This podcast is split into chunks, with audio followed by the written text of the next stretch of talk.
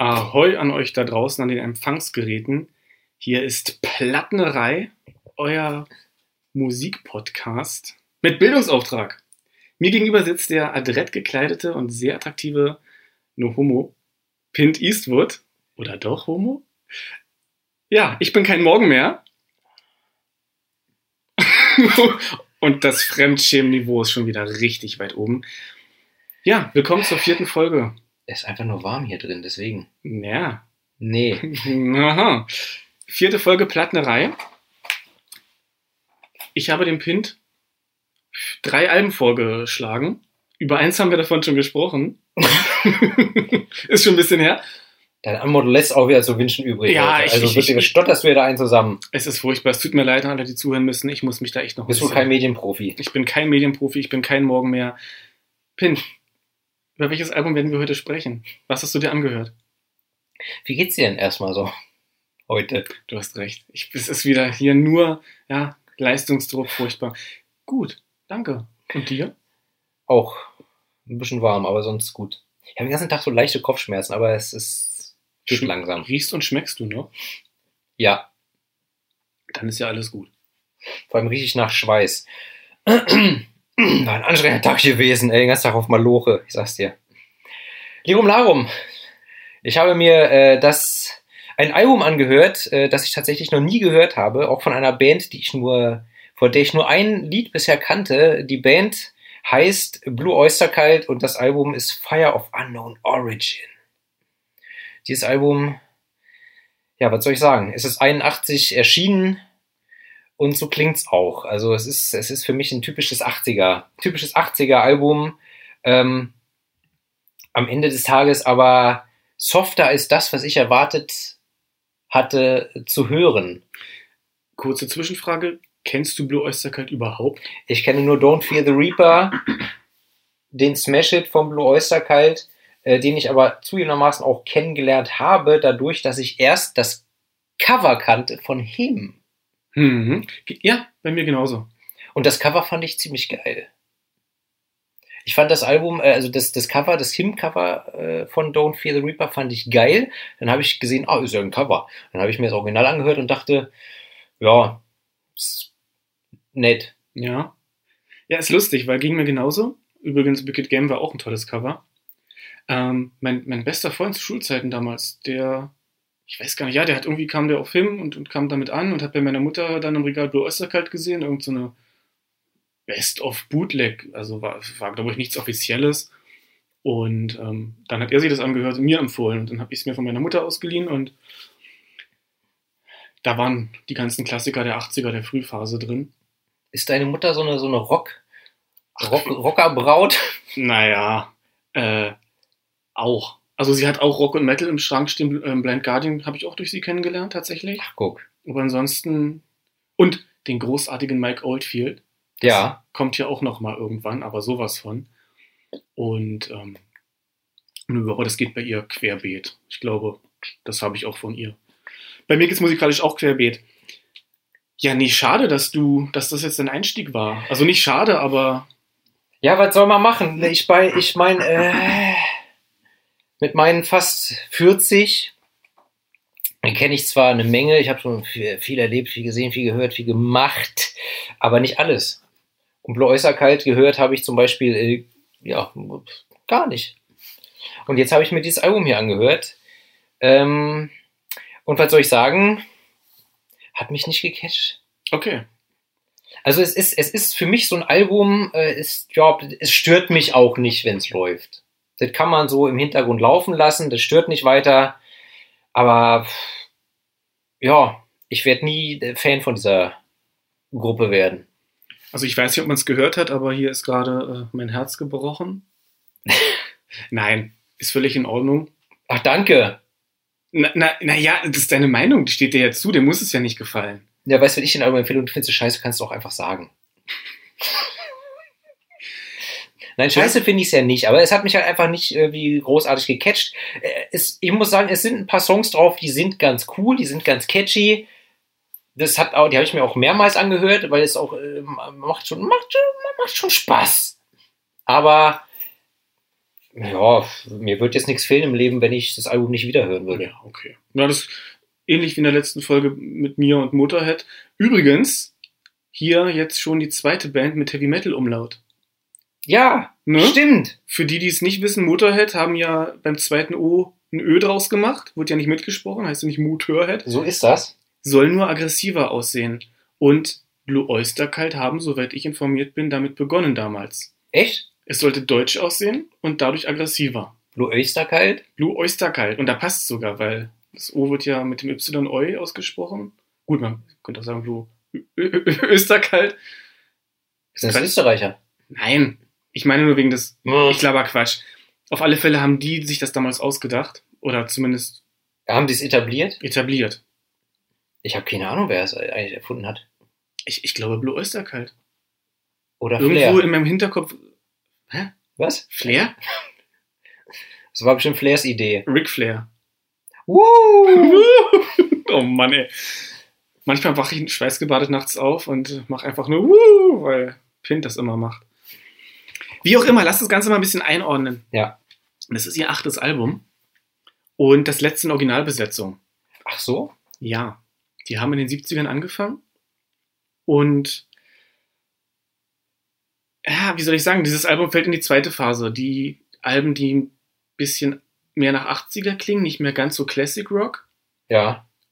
Und die beiden Alben davor, also das eine Album davor, der direkt der Vorgänger war Cultosaurus Erectus, Top-Name übrigens. ist super. Und davor gab es noch eins. Und ah, das tut gerade weh, ich weiß es nicht, ist auch egal. Die waren kommerziell nicht so erfolgreich, im Gegensatz zu den ersten Alben von ihnen. Und dieses hier, Fire of Unknown Origin, war dann schon wieder etwas erfolgreicher. So, das erstmal zur Einordnung. Ja. Wir können ja mal mit dem Cover anfangen. Ja, auf dem Cover. Auf dem Cover, Also auf das- dem Albumcover. Das Cover ist von Paula Scher. Nie Ich habe gehört. ich hab das mal deutsch ausgesprochen, ich kenne die Dame auch nicht. Aber das Schöne an dem Cover ist, dass es den Blue Oyster Cult zeigt. Also es ist optisch eine Repräsentation irgendwie vom Bandnamen. Man sieht einen Haufen sehr orangener Personen mit blauen Kutten und vielen ja, esoterischen Symbolen, Pentagrammen und, und auch das Blue Oyster Cult Symbol, was so ein bisschen an das Symbol von, von Kronos, nein, von Saturn, der römischen Variante des griechischen Kronos, also ist das Saturn-Symbol. Hat er nicht seine Kinder gefressen? Genau, genau. Und daran ist es angelehnt, das Symbol, das hatte sich der Künstler damals beim ersten Album auch einfach nur ausgedacht. Da gibt es tatsächlich gar nicht so viel mystisches Hintergrundwissen zu, es ist halt ein Bandsymbol.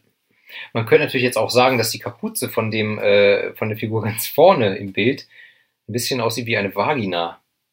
Tatsächlich. Und da Oyster, Oster, äh, äh, äh, Ja, Auster, es wird ja, es wird ja auch oft gesagt, wenn man so eine Auster äh, ja ausschlürft äh, genau. schlürft und wenn man, beziehungsweise wenn die aufmacht, dass das aussieht wie so eine Vagina. Das habe ich so noch nie gesehen, aber jetzt, jetzt kann ich es nicht mehr nicht sehen. Ne? Achso, und sie haben natürlich auch Austern in ihren Händen. Also Bitte. der blaue Austernkult ist dort schön dargestellt. Das ist bestimmt so eine Sekte. Absolut. Das ist bestimmt so eine Sekte. Ja, Fangen wir doch einfach mal an mit der ersten Zeile. Des ersten Songs. Ja, Hm? genau. Death comes sweeping through the hallway like a lady's dress. Ja, was soll man dazu sagen? Wie findest du denn den Song als Opener? Also den Song als Opener, ähm, ich finde den, also erstmal ist er, also sowieso ist die Band oder ist dieses Album softer als das, was ich mir vorgestellt habe zu hören. Ähm, das ist aber auch einfach dem, der, der Tatsache geschuldet, dass ich mich mit der Band ja nie beschäftigt habe. Ähm, der Song oder das ganze Album ist auch definitiv poppiger, als ich dachte. Mhm. Also ich fand schon, partiell hat es so gewisse Pop-Rock, Pop-Rock-Elemente, ein Pop-Rock-Feeling. Ähm, ansonsten, ja, es ist halt typisch 80er-mäßig, ne? Synthes sind drin. Ich weiß jetzt nicht mehr, ob auch ein Saxophon vorkommt. Ich glaube nicht, aber Synthes. Nein. So ein Synthes, Synthes, äh, Keyboards, äh, ist für mich halt immer typisch 80er, ne? Ähm, und ja, je öfter, also das ist auch so ein Song, der, der als Opener ist sehr cool. Ähm, gefällt mir auch, äh, öf je öfter ich ihn höre, desto besser gefällt er mir. Und ähm, ihr wisst ja, ich bin ja schon etwas älter. Ich weiß nicht, ob du, ob du äh, Karate Kid gesehen hast. Ja. Aber ist schon eine Weile her. Also Alle drei Teile. Also in meinem Kosmos gibt es nur drei. ich kenne nur den ersten. Die ersten drei. Mit Daniel LaRusso und Johnny Lawrence vom Cobra Kai Karate Dojo. Ja, ich kenne nur den ersten. Ne? Und auf jeden Fall, ich habe ich hab halt, wenn ich, wenn ich diese Mucke höre, aber das geht mir sowieso bei so, bei so gewisser Musik so, dann assoziiere ich das mit Erinnerungen meistens an Filme. Mhm. Und auch wenn die Musik jetzt gar nicht in dem Film vorkam, ich Ja. höre das und ich, ich stelle mir gleich so Karate Kid vor. Weißt du, der erste Song, der erste Song, ich sehe gleich Johnny Lawrence, er heizt auf seinem, auf seinem, auf seiner Motocross-Maschine durch, durch die Stadt Mhm. äh, äh, zum Strand. Weißt du, es Ja. ist Freitagabend, er ist auf Adrenalin so, er hat, er hat Bock auf Party, er hat Bock auf Stress, er fährt mit seinem, mit seinem Moped zum Strand. Da sind schon die Kumpels, alle vom Cobra Kai Karate Dojo natürlich. So, und, äh, und dann machen, dann haben die Lagerfeuer und dann, dann sitzen die da und trinken Bier, weil irgendwer hat einen gefakten Ausweis, hat damit das Bier gekauft oder hat es geklaut, was weiß ich. Und die, die Mädels sind da, die waren alle vorher noch beim Aerobic-Kurs, weißt du, wie sich das gehört? Mhm. 80, wir sind in den 80ern. Ja. Wir sind halt einfach in den 80ern. Machen wir uns nichts vor. Ja. So, und das ist, äh, ja, so, und dann, dann ist es schön und nett am Strand und so, und äh, ja, und dann irgendwann, äh, irgendwann ist, sind die Jungs vom, vom Cobra Kai Karate Dojo, sind dann, haben dann ein bisschen ein, ein Sitzen, so, und haben Bock auf Stress und haben Bock auf eine Keilerei. So, und, dann- dann fahren sie vielleicht noch in die Mall oder so und suchen sich irgendwen zum Kloppen. Das ist das, was ich, was ich in meinem, was ich da in meinem, was sich in meinem Kopf abspielt. Das ist abgefahren. Oder? Also ich finde ich es auch schön. Ich, ich, ich kenne das, ich kenne das Phänomen. Mir geht es mit 80er-Songs auch so. Und das ist so eine komische Mixtur aus Kindheitserinnerung, eine Zeit, in der irgendwie Computer kein Ding waren, man viel draußen war, so den ersten Erinnerungen, wenn man schon ein bisschen älter war und, wie soll ich das sagen, Informationen gab es nicht im Internet. Ja. Man hat viel über Fernsehen konsumiert und erfahren. Und Ja, dann aber eben auch so, so, so Pseudo-Erinnerungen an Filme aus den 80ern, wo man, wie du sagst, ähnliche Musik gehört hat. Die muss nicht unbedingt genau die Musik sein. Aber das spielt alles so, so, so, ein- so ein Konglomerat, so eine, so eine, so eine Mixtur Ja, aus, Ich- aus, aus, ja. So eine Emotionsmixtur einfach. 80er. ja, 80er. Und ich glaube, das geht vielen so. Ja. Ich meine, ich bin 88 geboren, kann man ja mal so sagen. Ich habe sie ja nicht bewusst erlebt, aber die Ausläufer davon und auch natürlich viele Filme, die noch aus der Zeit stammen. Na klar. Und ich, ich liebe die 80er, also sowohl die Musik als auch Filme aus den 80ern und, und auch diese, Kultur, auch wenn sie natürlich meistens äh, aus amerikanischen Filmen stammt, was man Ja. so wahrnimmt. Klar. Man gibt jetzt nicht so viele Filme aus den deutschen 80ern. Aber irgendwie, es war noch anders und es ist so eine romantische Verklärung wahrscheinlich auch. Ja, ich habe ich hab, äh, ähm, ich hab auch äh, erst vor zwei, drei Monaten äh, habe ich, ähm, äh, hab ich zu Ernie, hier Krachmucker TV, ne? schöne Grüße an der Stelle, habe ich, äh, hab ich zu Ernie auch gesagt, äh, äh, manchmal, wenn ich gewisse Mucke höre aus den 80ern, dann, dann bilde ich mir ein, ich habe das Gefühl, dass man gehabt hat oder gehabt haben müsste als Jugendlicher in den 80ern, obwohl ich ich bin 83 geboren, weißt du? Also ich, Ja. ich habe ja, ich war ja kein Jugendlicher in den 80ern. Aber dieses Konstrukt, was du im Kopf hast, durch die Kombination aus der Mucke und irgendwelchen Filmen, die du gesehen hast, oder vielleicht noch Bücher, die man gelesen hat, aber auf jeden Fall, bei mir sind es halt Filme, die ich gesehen habe, die ich dann irgendwie, wo ähnliche Musik war vielleicht und beziehungsweise die Musik kommt aus der gleichen Zeit wie dieser Film, assoziiere ich das in meinem Kopf, dann verknüpfe ich das irgendwie und habe so ein, hab so ein ganz äh, nostalgisches Gefühl. Dass ich, dass, dass, dass ich dann, dass ich dann manchmal selber denke, ach schade, dass die 80er vorbei sind, obwohl Ja. ich sie nicht bewusst mitgekriegt habe und schon gar nicht, wie das in irgendeiner amerikanischen Kleinstadt ablief. Aber das ist das Feeling, was ich auch habe, wenn ich so eine Mucke höre. Wie langweilig wir doch sind und schon wieder ähnliche Meinungen. Aber ja, absolut, das ist es. Also, du, du, du gehst nicht tanzen, oder? Nein. Ich schon, ab und zu. Und dann am liebsten zu 80er Jahre Musik. Ich weiß nicht, ja, das, Aber gehst 80er Rock oder dann so, so Dark Wave? beides. Es ist, es ist die 80er Party in Berlin. und Kenner der Materie werden wissen, von welchem Club und von welcher Party ich rede. Ist aber nicht diese Paranoid? Na, och Gott. Lido, och äh, Gott. Ja, keine Ahnung, Alter. ich muss jetzt vorsichtig sein, was ich sage. Ich möchte ja nicht potenzielle Hörer vertreiben, aber ich rede von, ja, wir sind ja hier ein deutscher Podcast, Tanzen mit Tränen in meinen Augen.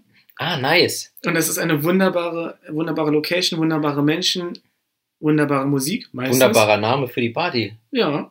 Ist auch ein schöner Song, weil der vom Weltuntergang handelt. Ist ein anderes Thema. Wie auch immer. Und ich kann zu 80ern super tanzen. Irgendwie, das fühlt sich organisch an. Es hat so, so, so, so ein Vibe von Kindheitserinnerung, auch wenn ich da nicht getanzt habe, aber irgendwie so. Und ich, ich weiß nicht, wie es anderen Leuten geht, die tanzen. Ich beobachte mich anfangs immer sehr viel selber. Wie sehe ich jetzt wohl gerade aus beim Tanzen? Wenn ich dann so zwei Bier-Intros habe oder auch mal drei und 80er läuft und die guten Songs laufen. Also es ist super und äh, ist ein ganz, ganz eigenes Gefühl irgendwie. Aber wäre das jetzt für dich ein Dance-Song? Nein, gar nicht. Alles, was du gesagt hast, empfinde ich bei diesem Song nicht so richtig, weil ja, aber es ist, ist weiß ich gar nicht.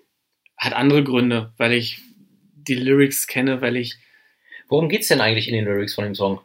ja das ein Feuer unbekannter Herkunft irgendwie die Frau von dem lyrischen Ich weggenommen hat. Ich habe das nie so hinterfragt und mich damit auseinandergesetzt. Boah. Ja, ist langweilig, aber der, der, der, der Gesang ist von Eric Bloom. Muss man jetzt vielleicht mal, um wieder zurück zum Thema zu kommen. Bitte. Darum bitte ich, deshalb frage ich ja. Holz, Worum also geht's? Blue Oyster Cult gibt es ja immer noch und sie haben gerade dieses Jahr ein neues Album gedroppt, was gar nicht mal schlecht ist. Und von der Originalbesetzung sind nur noch Eric Bloom und Buck Dama übrig. Buck Dama heißt mit bürgerlichem Namen, ja, Roesa, Röser, vielleicht deutsche Vorfahren, ich weiß es nicht. Und das sind ähm, die beiden, die auch immer singen. Also Buck Dama vor allem bei den Songs, die man auch kennt, wie Godzilla, Don't Fear the Reaper und Burning for You. Zu dem kommen wir gleich. Und Eric Bloom, ganz viele von den anderen tollen Songs, die irgendwie aber nicht gar so populär sind, jedenfalls nicht so für Leute, die die, die, die Band nicht kennen. Ja. Jetzt habe ich einen Faden verloren. Ach so, genau. Und ähm, der schreibt gerne so, so, so, so kryptische Songs. Wobei er den Song nicht alleine geschrieben hat. Hier haben ganz viele Leute mitgearbeitet. Und ich glaube auch Patti Smith, die man kennt von Patti Smiths größter Hit war Because the Night. Danke, Mann. Lag mir auf der Zunge, ja. Und wer hat Because the Night geschrieben? Und das Original aufgenommen? Warren Zevon? Nein, Bruce Springsteen. Ah. Ja. Wieder mal was gelernt. Normalerweise, wenn ich diese, ihr könnt euch schon mal drauf einstellen, normalerweise, wenn ich diese Frage stelle, von wem ist das Original, lautet die Antwort Bob Dylan, aber in dem Fall ist es Bruce Springsteen. Okay. Gut, ja. In Ordnung. Ich habe mir zu diesem Album die Texte nicht ausgedruckt, weil ich dachte, oh, da bin ich sicher und direkt schon ins Fettnäpfchen. Na, Leben am Limit. Ey, Du wolltest es so. ich wollte es so. Das ist, das ist wie beim ersten Date ohne Gummi. Knickknack. nee, das macht man. Nein, natürlich macht man das nicht. Obwohl ich Leute kenne, die machen sowas, aber. Na, ich zum Beispiel, wenn ich, wenn ich auf dem ersten Date bin, lang ist sehr, aber ich rasiere mir dann nie die Beine. Dann denke ich so, ah, kein? Nee. Man muss dazu wissen, er ist Leistungsschwimmer. weil sonst würde es gar keinen Sinn machen, was er redet. So, komm, das ist, das wird mir hier zu bunt. Zweiter Song, Burning for You. Ist ein wunderbarer Song. Finde ich äh, auch ganz geil. Die Hook ist catchy und das Intro hat mich sehr an Fleetwood Mac erinnert. Vom Stil her. Ja. Vom Stil her, vom Sound her so. Ähm, aber ja, gesungen hat das, äh, hat das äh, der Gitarrist, oder? Genau. oder der, der eigentlich der Gitarrist ist, der auch Don't the Reaper gesungen hat. Genau, Buck Dama, Rosa, Röser. Der Herr Röser. Der Herr Röser. Bagdad Röser. genau. Deutsch-Perser wahrscheinlich. Nee, Ja. Iraki. Ähm, ja, nee, äh, der Song, der, der, der Song gef gefällt mir, der ist cool. Ähm, aber ich habe dann auch gedacht, eigentlich ist es ja auch bitter, wenn, wenn, wenn, wenn, um nochmal auf Don't Fear the Reaper zurückzukommen, also es ist immer dieses Abschweifen. Äh, ist es nicht eigentlich für den, für, ist es nicht eigentlich für den Leadsänger immer so ein, so ein, so ein, ein scheiß Gefühl, wenn der erfolgreichste Song von deiner Band einer ist, den nicht du singst? Nee, ähm, Eric Bloom ist nicht der Leadsänger. Die haben sie das aufgeteilt. Es gab noch, es gab noch zwei andere Sänger, die äh, Buchar, ich weiß nicht, ob das Französisch ist. Es ist, tut mir leid, Leute. Recherchiert mal ein bisschen, sagt mir, wie man es ausspricht. Äh, ich glaube, insgesamt haben vier Leute bei der Band gesungen. Ursprünglich. Das ist ja hier, wie gesagt, das Album mit der Originalbesetzung, aber das letzte mit Originalbesetzung. Aber, aber dann haben auch vier Leute schon gesungen, also während sie gleichzeitig in der Band Ganz waren. genau, also es gab nie den Ah. Leadsänger. Ach so. okay. Und auch Eric Bloom spielt Gitarre. Wahrscheinlich Rhythmusgitarre und dann äh, spielt Olle Albert hier, also der, der Backdamer, die Leadgitarre. Ja, Ich habe mich nicht, nicht so ausführlich darauf vorbereitet. du, passiert. Ich habe ich hab's versucht. Ich hab's versucht. Wie gesagt, ich bin, ich bin mit Ja. diesem Album nicht ganz warm geworden, aber Kann man auch nachlesen, Leute, also ganz ehrlich. du, ganz ehrlich, wir prügeln uns da jetzt durch, das ist egal. Auf jeden Fall, der Song, der, der, der, der, der ist ganz nice, der ist ganz catchy, die Hook gefällt mir, aber manchmal hat er so ein bisschen, hatte ich das Gefühl, da ist, da, du hast das Gefühl, das, das, das, das steigert sich, das steigert sich und gleich, und dann passiert doch nichts. Nee. So. Weißt du, was ich meine? Also, ja, ich weiß, was du meinst. Die, so ein, die ja, Songs von, Buck, von Buck Dahmer sind meistens irgendwie sehr soft. Um nicht zu sagen, schon so, so ein bisschen schmalzig, so ein bisschen. Manchmal.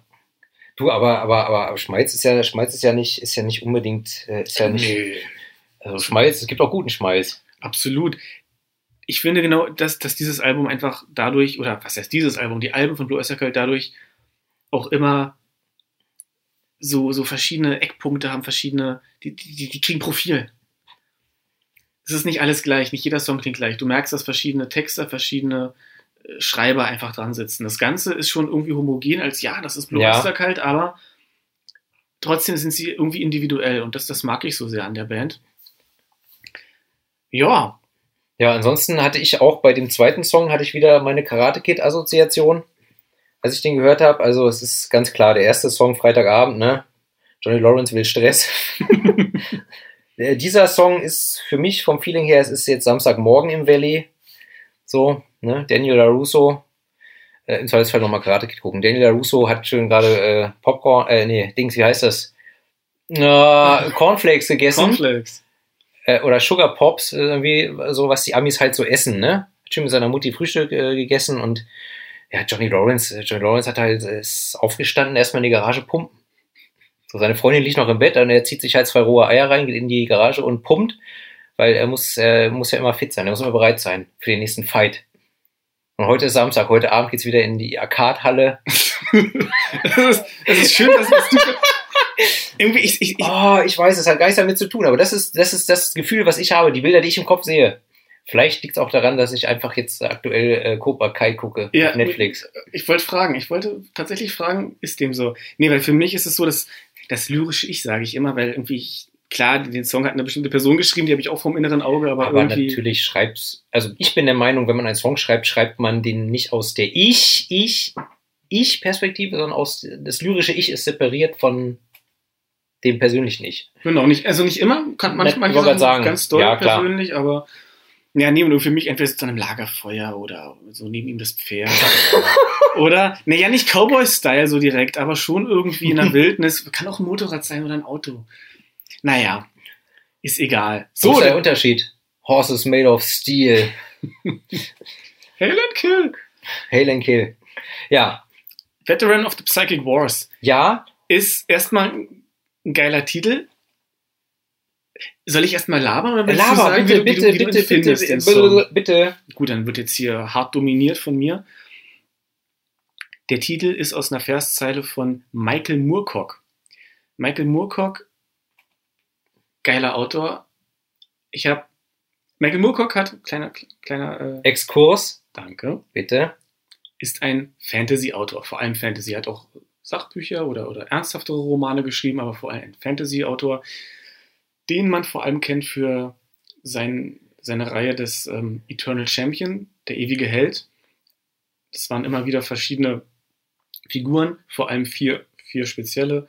Eric von Melny Bonnet, Korum, äh, Haw- Hawkwind, nicht Hawkwind, ähm, Hawkmoon und ja, leck mich, wen gab's noch? Es ist schon spät, egal. Ich weiß das auch nicht. Ja, fällt mir nachher irgendwann ein. Das kommt von alleine. Kann man auch googeln. Und der hat für, ich habe es eben schon gesagt, Hawkwind, Hawkwind, Was denn jetzt? Hawkwind, Hawkwind. Hawkwind, amerikanisch. Die Band, bei der Lemmy Kilmister gespielt hat, Genau. vor Motorhead? Ey, wie sich hier alles ver, ja, also hört euch den letzten, die letzte Hawkwind. Folge an. Hawkwind? Ja, Okay, wir sagen Hawkwind. Hawkwind. Der hat für die Texte geschrieben und der hat eben auch ähm, Fantasy-Romane geschrieben, ganz viele. Und er hat auch für Blue Oyster Cult einen Songtext geschrieben. Und Veteran of the Psychic Wars ist eben eine Verszeile aus einem Roman von Dorian, mit Dorian Hawkmoon, glaube ich. Wie auch immer. Diesen Song haben übrigens auch Metallica gecovert. Ach was. Ja. Den Song davor hat ja auch Lisa Marie Presley mal gecovert. Echt, ja? Habe ich Muss ich mir mal geben. Ich wusste gar nicht, dass sie überhaupt äh, gesungen hat. Ja. Die, ist, das, ist das die aus Nackte Kanone? Nein, das ist Priscilla Presley, ist ihre Mutter. Ah. Lisa Marie war mit Michael Jackson verheiratet. Und äh, mit Nicolas Cage. Ah. Hm. Wobei das für, natürlich für Nicolas Cage äh, die Krönung war, weil er ja mega äh, Elvis Presley-Fan ist. Und wenn er dann die Tochter von Elvis Presley wegnagelt, beziehungsweise, äh, Entschuldigung, heiratet, ist natürlich, ne, ist natürlich Jackpot. Plattenerei macht A. Ja, Hm. cool. Lirum Larum, ja. Äh, Michael Moorcock hat den Song jedenfalls mitgeschrieben. Äh, Michael Moorcock ist mir persönlich ja eigentlich nur ein Begriff aufgrund äh, der Band Eternal Champion, Mhm. die sich ja wohl thematisch in ihren Songs Ja. viel mit dem Eric von was, Melnyborn, Mel Mel Melanie Bonet. Melnyborn, So spreche ich jedenfalls gerne aus. ähm, befasst. Ich habe zum ersten Mal was, da wusste ich es noch nicht mitbekommen, durch äh, Quest for Tanalone von Blind Guardian. Nie gehört. Aber bitte, fahre fort. Okay. Schmerzen. Und dann eben auch hier. Es gibt in dem Vorgängeralbum Cultosaurus Erectus einen wunderbaren Song Black Blade. Das ist nämlich das schwarze Schwert von Elric, was eine eigene Seele hat, oder eher gar keine Seele, aber ein eigenes Bewusstsein. Seelenfresser. Ist geil, ist super, ähm, muss man sich alles mal geben. Und das hat mich dann irgendwann einfach, dachte ich mir so, ey, jetzt hier jede Band irgendwie gefühlt hat was mit dem zu tun. Was hat denn der geschrieben? Da habe ich mir die besorgt und gelesen, alle sehr schnell. Und ähm, der vierte, vierte war er Erik Höse mit Ö. Bestimmt auch ein Heavy Metal Umlaut. Ja, Erik Hose. Erik Hose. Wobei in dem Roman hat er insgesamt drei verschiedene Inkarnationen eingenommen. Lest die Bücher, Leute. Könnt mich auch anschreiben, dann sage ich euch, welche das alles sind. Oder ihr guckt bei, Wikip guckt bei Wikipedia nach, was erzähle ich denn da? Ja, ähm, ähm, ähm, ähm, ähm, äh, aber das hat man ja, das hat man ja, hat man ja, hat man ja auch äh, zum Beispiel im Black Metal wird sich, äh, die, da beziehen sich ja viele hier auf äh, Dings, Tolkien und so Ja. Kram, ne? Ja. Ich muss ja sagen, Herr der Ringe, Tolkien, Pipapo ist auch überhaupt nicht meins, ne? Aber Die, die Filme auch nicht? nee. Und wieder. Also mir gehen die Hobbits, gehen mir die Hobbits oder hier, wie heißt der Frodo, von der ersten Sekunde gehen mir auf den Sack. Es ist einfach, Frodo ist wie Mickey Mouse, also die, die Figur Mickey Mouse. Der ist mir, der ist mir vom ersten Moment an unsympathisch gewesen. Ich fand schon als Kind Mickey Mouse scheiße. Weil Mickey Mouse war immer, oh, der Held und irgendwie, irgendwie richtet es Mickey Mouse. Mickey Mouse schafft es am Ende. Weißt du, Goofy war cool, aber der hat es halt verkackt. So, und Mickey Mouse kriegt's mal wieder hin. Mickey Mouse. Mickey Mouse konnte ich auch nicht leiden. Aber Herr der Ringe. Ich habe die Bücher bisher nicht gelesen. Ich habe nur den Hobbit verschlungen 2010. Und äh, die Herr der Ringe-Reihe muss ich unbedingt eines Tages lesen. Steht auf meiner Bucketlist. Aber hast du auch den alten Herr der Ringe-Film gesehen? Noch nicht. Ich weiß, dass es ihn gibt und ich habe mal einen Trailer oder, oder Zusammenschnitte gesehen auf YouTube, aber Den habe ich in meiner Kindheit ein paar Mal gesehen, weil hatte mein Vater auf Video. Und dann irgendwann vor inzwischen auch schon 20 Jahren fing das ja an mit diesen Realverfilmungen da, Mhm. ne? Und oh, den ersten im Kino gesehen habe ich gesagt, nö, nein, danke. Ich möchte das nicht. Ich habe inzwischen dann, glaube ich, auch alle mal gesehen, weil, Mhm. äh, weil irgendwer gesagt hat, komm, wir gucken die mal jetzt, aber äh, mein Ding ist es halt nicht. okay. Aber gut, wir verrennen uns. Äh, back to topic. Ja, ich wollte auch jetzt nicht ausfallend werden, weil dass ich sowas noch erfahren muss von dir. Na gut, na gut. So, der Song äh, kam in dem Film Heavy Metal vor. Ja, Das müssen wir unbedingt besprechen bei diesem Album, weil die haben mehrere Songs geschrieben für den Film. Ich habe den Wikipedia-Artikel darüber jetzt nicht auswendig gelernt. Fakt ist, ein Song auf dem Album heißt Heavy Metal ja, und ein Song auf dem Album Vengeance the Pact handelt komplett von einer, das ist ein Episodenfilm, Heavy Metal. Hast du den mal gesehen? nein. Gut, Ich habe noch nie von dem Film gehört, bis ich mich mit diesem Album hier beschäftigt habe. dann werden wir den uns irgendwann mal angucken. Wie auch immer, äh, Vengeance the Pact handelt genau, also erzählt die Handlung dieser Episode in dem Film Heavy Metal und konnte dadurch natürlich in dem Film schlecht verwendet werden, weil es hat ja die Story vorweggenommen. Ah! Und letztlich ist im Film dann aber dieser Song, also wir sind immer noch bei Veteran of the Psychic Wars, der wurde verwendet. Ich habe nämlich, ich wollte gerade sagen, ich habe nämlich, äh, ich habe auch gelesen, dass äh, letztendlich mehrere Songs für den Film geschrieben wurden, aber dann letztendlich nur ein Song auf dem Soundtrack gelandet ist, der nicht dafür gedacht war. Und habe mich gefragt, äh, warum? Das, das ergibt Sinn. Der Film ist klasse, der ist Wenn, total wenn der Song die, die, die Story sonst vorwegnimmt, das ist ja dann ist ja, ist ja, Ja, blöd. Ja. Genau. Nee, und der, der Film, der Film Heavy Metal ist super. Da haben viele tolle äh, Künstler Songs drauf. Unter anderem auch Black Sabbath mit Mob Rules und dem vorgeschalteten Intro davon, das irgendeine Nummer hat, die ich mir nie merken kann. Ist auch egal. Ja, ist geil, der Film. Und sehr witzig ist auch die eine Hauspack-Folge, die das Ganze aufs Korn nimmt. Da Wo sie ich, sich mit, mit Katzenurin berauschen. Und ja, Podcast Folge 46 oder so, dann reden wir mal über Mob Rules von Black Sabbath. hm? ja, oder 45. Wir wollen jetzt mal hier nicht so genau sein. Wolltest du dazu noch was sagen? Sonst würde ich Ich glaube nicht. Waren wir schon bei Soul Survivor? Nee, der kommt jetzt. Nee, jetzt kommt Soul Survivor. Soul Survivor. Eigentlich, also finde ich eigentlich, äh, ja, also, äh, also, also auch, wow, so, so, so gut ist der, ja. Ja, also es ist für mich irgendwie so ein, also das geht, also ich habe ich hab den gehört und dachte gleich, ja, okay, geht um irgendeine Postapokalypse, Mhm. äh, äh, auch ohne da schon überhaupt gewusst zu haben. Ich habe das Album erstmal durchgehört, bevor ich mich belesen habe. Ja, ohne das, und habe mir schon mal ein paar Sachen aufgeschrieben, meine Eindrücke und so. Und da habe ich gedacht, klingt nach Postapokalypse, unabhängig davon, dass ich weiß, dass es diesen Film gibt äh, und dass es da vielleicht ähm, dementsprechend einen Bezug gibt. Kam, war der Song auf dem Soundtrack? Nö.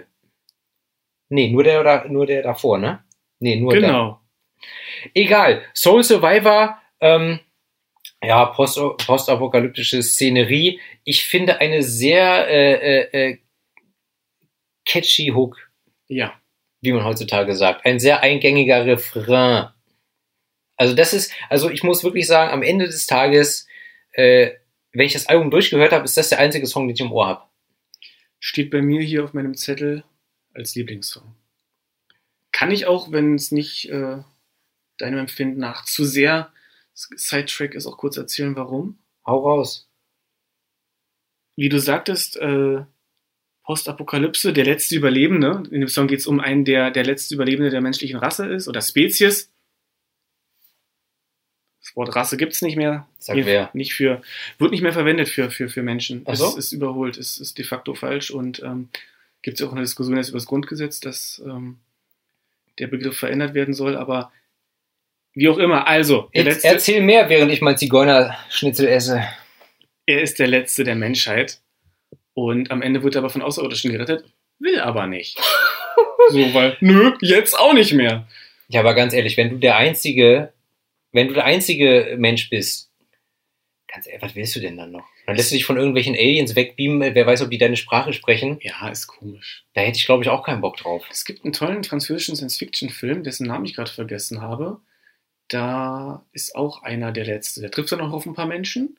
Ist irgendwie so, irgendwas geht da schief, ein Experiment und Schnips sind alle weg und der ist cool. Der hat auch ein nettes Ende mit so einem Cliffhanger. Und irgendwann reiche ich mal nach, wie der Film heißt. Ist auch egal. Ich finde diesen Song jedenfalls ganz, ganz toll. Und ich, was ich jetzt sagen wollte, das war die Story in meinen Teenie-Jahren. Man fühlt sich, man fühlt sich irgendwie immer fehl am Platz. Ganz in schwarz. Oder was heißt man? Ich, ich fühlte mich fehl am Platz. Ich war, ich hatte keine Emo-Phase, ich hatte eine Gothic-Metal-Phase und ähm, irgendwie hat mich der Song abgeholt damals. Es hat so in diese Melancholie in den Teenager-Jahren genau reingetroffen, so mit 14, 15, glaube ich. Und ich habe damals noch in Ölfarbe gemalt, habe es zumindest versucht, sah nicht gut aus. Aber ich habe da mal ein Bild zugemalt.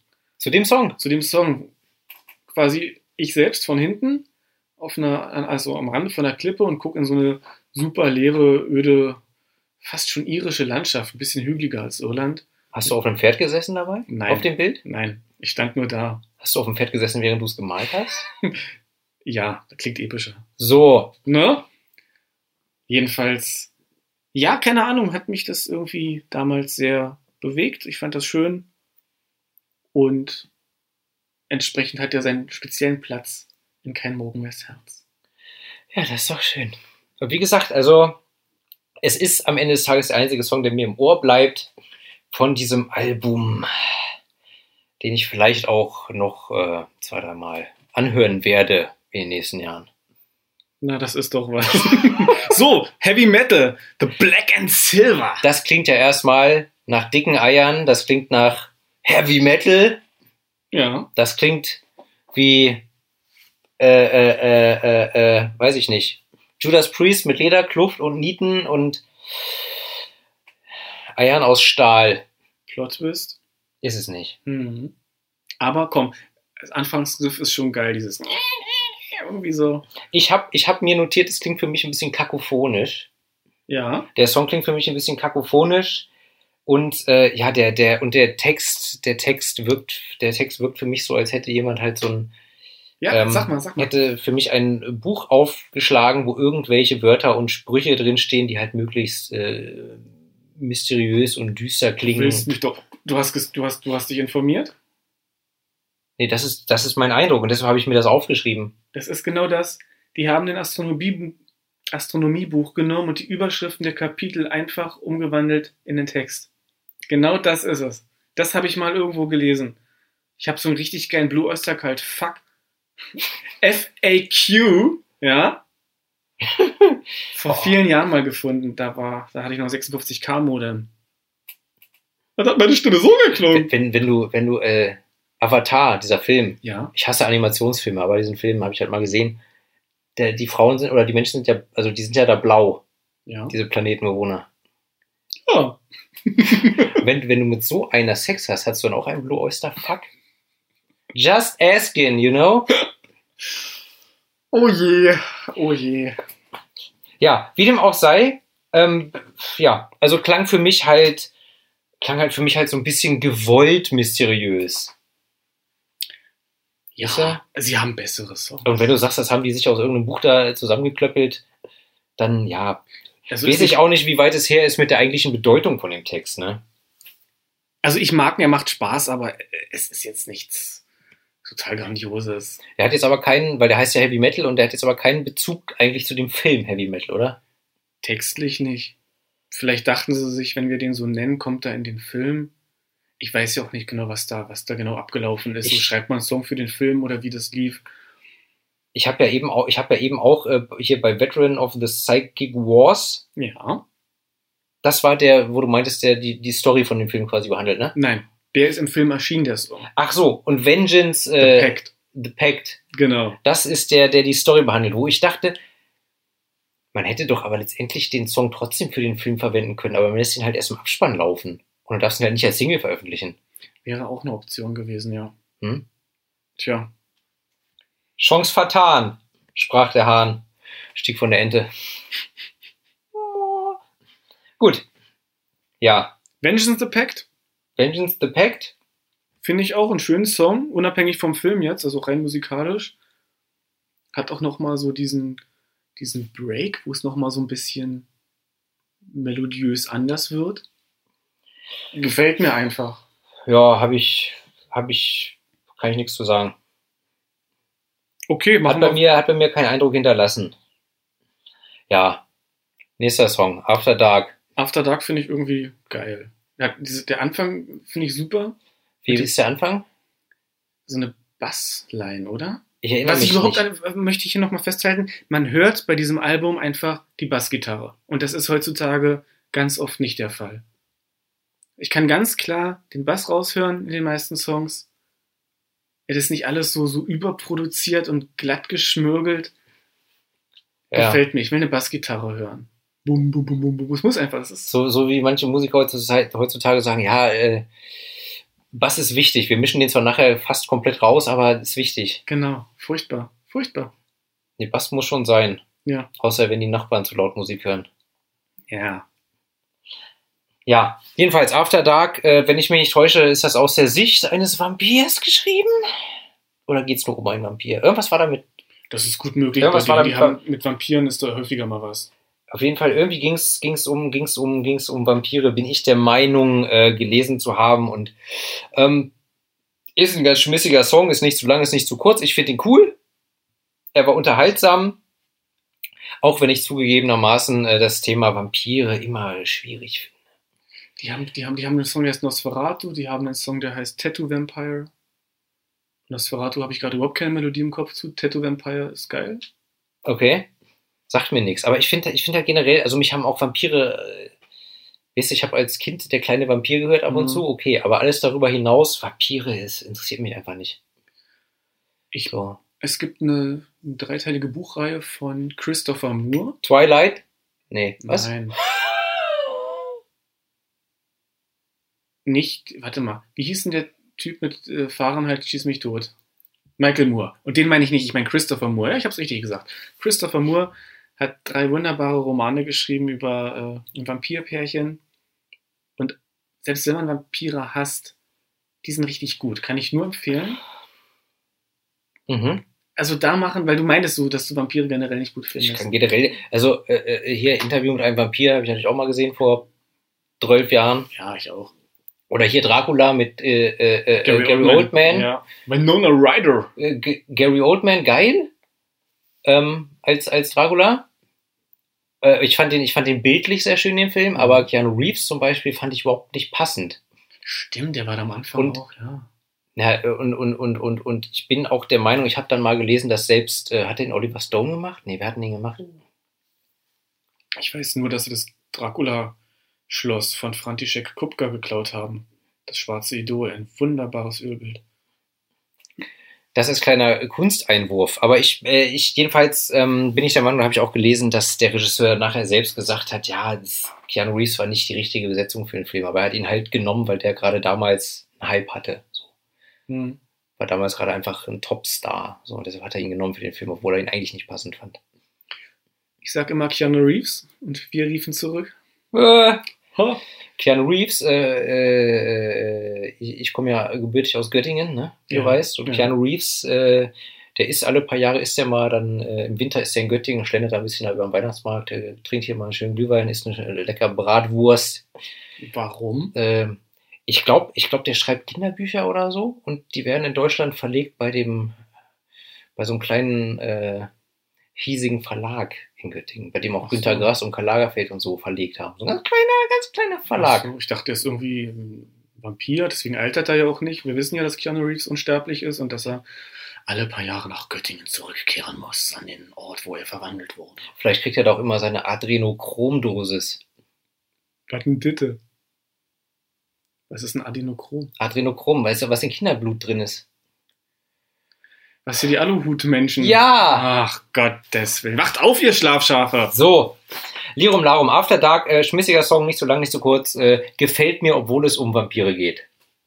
In Ordnung. So, John Crawford. Geil. Sag ich, Leute, Hausaufgabe, Feedback. Sag ich zu oft geil?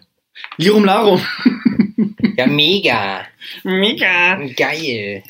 John Crawford war eine Schauspielerin. Ich glaube, Gott, hat die in den 30 die hat in den 40ern, 50ern, ich glaube bis in die 70er oder noch länger Filme gemacht. Bis in die 70er, absolut richtig. Und ihre Tochter, Christina, hat ein Buch geschrieben über ihre Mutter, ihre Adoptivmutter. Das war gar nicht ihre leibliche? Nein, war nicht ihre Ach leibliche. so. Und ähm, ja, anscheinend war John Crawford eine ganz furchtbare Mutter. Und das wird in diesem Song so ein bisschen aufgegriffen. Eine Hexe. Eine richtige Hexe war das. Hätte man früher gesagt. Genau. Ja, Der Song ist, ich finde einfach, also ich finde dieses, dieses Piano- oder Klavier-Intro finde ich total stark. Und dann einfach, das ist so typisch Blue Oyster Cult. Die schreiben sehr viele ironische Texte, sehr humorvoll. Und ja, The Fat Lady Lives und äh, kettet euch an Big Mac Trucks. Es ist völlig absurd eigentlich, das Ganze. aber das ist nicht aus dem Song, oder? das ist aus dem Song. Das ist aus dem Song? Ja. Das ist bei mir überhaupt nicht, das ist bei mir überhaupt nicht hängen geblieben. Gib dir den nochmal, guck dir die Lyrics dazu an, der macht Spaß. Der ist, das ist. Der fällt auch so raus, finde Aber ich. Joan Crawford war doch so eine, war doch so eine, so eine Schönheit, so eine Hollywood-Schönheit, oder? Die war Ja, doch- und aber anscheinend, anscheinend fand sie sich zu dick, oder ich weiß nicht, woher das kommt, warum sie hier als Fat Lady Das bezeichnet kann ich jetzt nämlich nicht nachvollziehen. Aber äh, was ich, was, äh, was ich ja auch immer interessant finde, Joan Crawford, man, man weiß ja bis heute nicht genau, wann die geboren wurde, in welchem Jahr, wo ich mich mal frage, wie geht denn sowas? Ich meine, die ist ja nur Anfang 20. Jahrhunderts geboren worden, aber immerhin 20. Jahrhundert. Da wird es ja. Ja. wohl nachvollziehbar sein. Irgendwie, da wird es eine Geburtsurkunde oder irgendwas wird es noch geben, dass man es nachvollziehen kann. So, aber es ist wohl, äh, hatte ich irgendwie gelesen, nicht ganz klar, ob sie, also auf ihrem Grabstein steht 1908 oder sowas geboren, aber ganz genau klar ist es wohl nicht. Hm. Und da fiel mir dann ja die Anekdote ein von Agatha Christie. Welche? Die. Kein gut, dass du fragst. die, die ist irgendwann, die ist irgendwann einfach mal äh, im Auto von zu Hause weggefahren und war dann eine Woche weg. Und hat dann das Auto gefunden, aber sie war weg. Und im Endeffekt war sie dann irgendwie nach, keine Ahnung, nach London oder so gefahren. Oder man weiß nicht, wie sie da hingekommen ist und war eine Woche lang in irgendeinem schicken Hotel unter falschem Namen und hat da auch an irgendwelchen Abendveranstaltungen teilgenommen, getanzt, äh, deniert und was weiß ich was, hat sich da einen schönen Lenz gemacht, eine Woche lang, bis dann irgendwie irgendwelche Reporter oder so sie erkannt haben, weil sie wurde ja überall gesucht im Land. In Ja. Zeitungen überall stand das hier, die ist verschwunden und wo ist sie? Und die war die ganze Zeit im Hotel, hat da Party gemacht unter falschem Namen und dann, ja, und dann, und dann, dann, dann, dann hat man sie da ausfindig gemacht und dann auch kam wohl auch äh, ihr Mann dahin und hat sie abgeholt und ja, sie hat, sie hat, sie hat ihn begrüßt, als wäre nichts, sie ist nach Hause gefahren und sie hat nicht drüber gesprochen und keiner weiß, was, was los war in der Woche. Und sie hat sich wohl auch selber nicht dran erinnert. Ach so. Also es war wohl irgendwie so eine psychische, komische Phase. Aber keiner weiß halt genau, was da passiert ist. Das klingt ja hier wie Walter White. Edgar Wallace. Ja, nee, aber Walter White ist doch auch in Unterwäsche. Dann Breaking Bad, Ja, ja? Wo er dann in, in Unterwäsche dehydriert mitten im Supermarkt stand, weil er irgendwie ein Alibi brauchte, warum er so lange weg war. Das war Vorsatz. Ja. Ein Straftatbestand. Ja, aber wer weiß denn, ob, ob, ob, ähm, Agatha Christie. danke, äh, nicht das auch einfach nur so erzählt hat. Ich habe keine Ahnung, was da war. Hm. Ich? Ich weiß von nichts. Ja, Ich genau. erinnere mich an nichts. So, aber wenn wir jetzt bei Anekdoten sind, habe ich noch eine schöne Anekdote, was für dich. Ja, komm. John Crawford hatte vier Kinder, unter anderem ein Zwillingspärchen. Und dieses Zwillingspärchen, das habe ich durch Zufall neulich erst ausbekommen, äh, habe einen Artikel gelesen. Es gab die Tennessee Children's Home Society. Die haben äh, Waisen vermittelt. Das Ganze wurde geleitet und, und ich glaube auch gegründet von äh, Georgia Ten.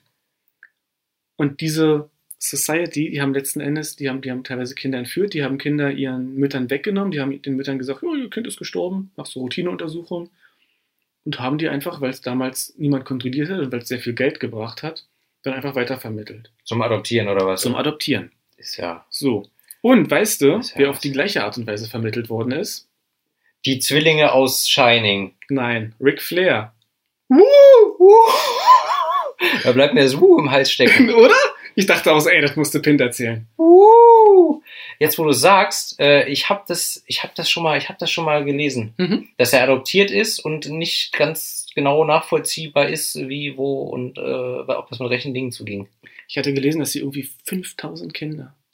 Und, und das, das wirklich ist es 20 Jahre nicht, nicht äh, bekannt ge geworden äh, gewesen. Haben irgendwelche Leute recherchiert, dann hat irgendein Senator den, dem ganzen Einhalt geboten, dann wurde es aber wieder viele Jahre unter den Tisch gekehrt. Und dann irgendwann hat eine Frau eine Doku über diesen ganzen Sachverhalt gesehen und hat, äh, wie war das? Sie hat ihre, ja, sie, sie hat die Georgia Ten wiedererkannt, also die Leiterin davon.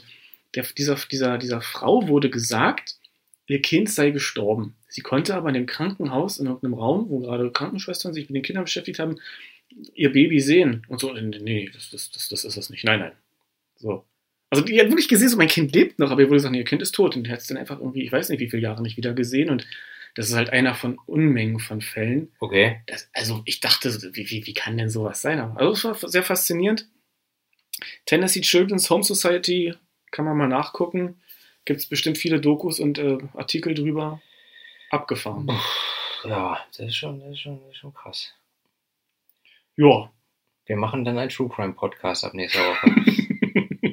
Nebenher. Natürlich. Und den Wrestling Podcast auch. Uh, So. Don't turn your back, ja. Äh, da sind, äh, ich habe das so verstanden, dass da inhaltlich Anspielungen sind auf bestimmte Szenen aus diesem Film oder eine bestimmte Sequenz in diesem Film. Nee? He Heavy, äh, Heavy Metal. Heavy Metal. Ja. Oder? Habe ich so nicht wahrgenommen. Ich glaube, der, der Song ist inhaltlich äh, eigenständig. Aber was Also, weiß ich. Ich, ich fand aber auch, ich, ähm, der Inhalt jetzt, der Inhalt von dem, Song, von dem Song ist mir jetzt auch scheißegal. Ich fand ganz ehrlich. also ich habe mir, ich habe mir, äh, ich habe diesen Song als absolut langweilig und banal und überflüssig äh, äh, äh, niedernotiert. Für mich hätten sie es mit Joan Crawford abschließen sollen. Das wäre ein Ende gewesen. Das wäre ein Ende gewesen, weißt du, da bleibt man auch noch mal sitzen vielleicht und denkt drüber nach, so, was war das gerade? Der letzte Song so, pff, da muss ich erstmal muss ich erst mal, äh, recherchieren. ist auch mein Nervsong. Und auch wenn Blue Oyster Cult eine Band ist, wo ich eigentlich kaum einen Song wirklich nicht mag, ist es doch ein Song, den ich gerne mal skippe. Der, der ist überhaupt nicht, nee, nee. Also ist ein, ist ein trauriges Ende für ein eigentlich sehr, sehr gutes Album. Eben auch, weil es so, du kannst gleich weiterreden, weil es so die Essenz der 80er irgendwie, also, oder, oder weil es so typisch 80er ist, was ich ja wie gesagt sehr mag. Und dann ist da so ein Endsong, der so nichtssagend ist. Doch, jetzt fällt es mir wieder ein. Äh, äh, es, gibt wohl in, es gibt wohl in diesem Film Heavy Metal Ja. eine Verfolgungsjagd in einem Taxi. Ja.